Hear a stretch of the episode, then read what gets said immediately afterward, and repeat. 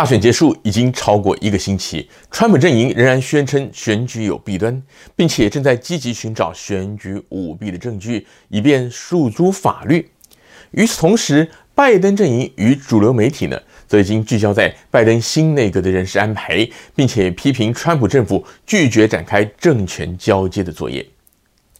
不晓得您有没有注意到，主流媒体对于川普阵营与支持者广泛流传的一些疑似选举舞弊的案例，基本上都很少琢磨。只有福斯电视新闻网 （Fox News） 这个比较具规模的右派媒体，还有被归类为八卦小报的《纽约邮报》，比较会报道相关的消息。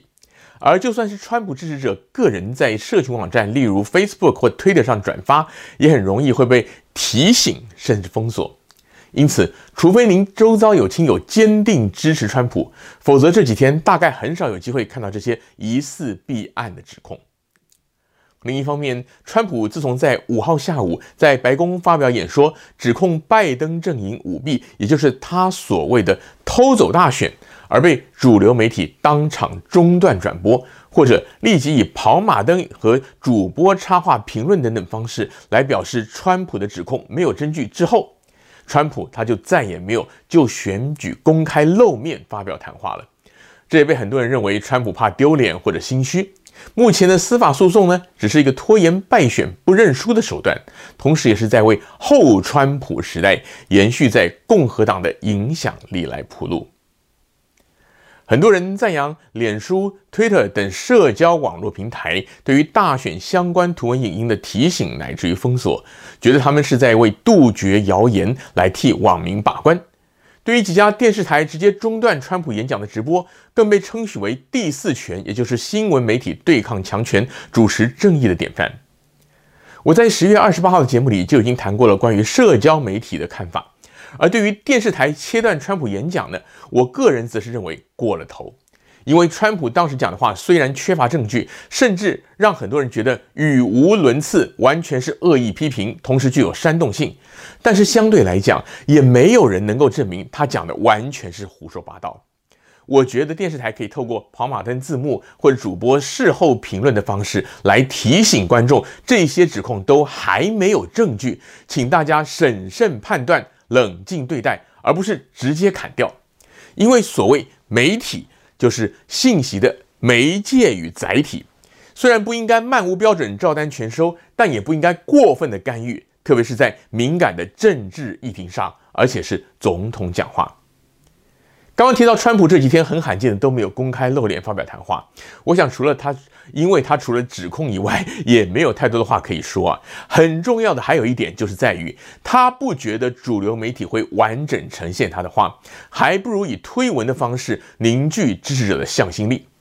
值得注意的是，川普的推文现在经常都被社交平台自动标注为谣言，提醒网友。拜登已经当选，而且专家已经证实没有大规模选举舞弊的可能性。为此，最近有大批的川普支持者从 Twitter 转移阵地到新兴的社交媒体 Parler。这个 Parler 的功能跟 Twitter 大同小异，而 Parler 的主要诉求是一个没有偏见的言论自由社交媒体，致力于保障使用者权利。他们强调，用户发表的观点不会变得支离破碎。Parler 因此得到了许多共和党人士的大力推荐，而在十一月三号到八号短短五天内，Parler 被下载将近一百万次，位居应用程式 App 的下载榜首。而这一周内，该平台的用户也从四百五十万增加到了八百万左右。许多支持川普或共和党保守理念的民众纷纷的加入，并且在那儿转推一些关于疑似选举弊案，但却被 Twitter 或 Facebook 指为谣言的报道。美国主流媒体长期偏左，使得保守派派的这个福斯新闻台成为右派情有独钟的电视新闻媒体。但由于传统新闻媒体，特别是电视的进入门槛高，不容易有新进者打入主流市场，因此总的来说，传统媒体仍然是左派的天下，不会因为大选的结果而有所改变。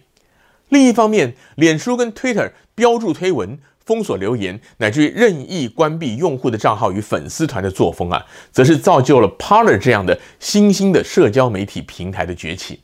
而社交平台不像传统新闻媒体那样需要大量且专业的人力，长期的布线耕耘，并且耗费巨资在全美各地设法上架播出或者说是贩售。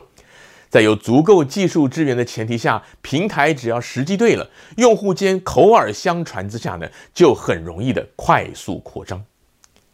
这场大选过后，社交媒体和脸书以及推特垄断的局面是否会打破？以及在新兴社交媒体崛起后，到底是会带来言论市场百花齐放的效应，还是会出现不同社交媒体之间壁垒分明，从而减少双方用户的沟通与交集，加深社会的对立呢？都非常值得我们观察。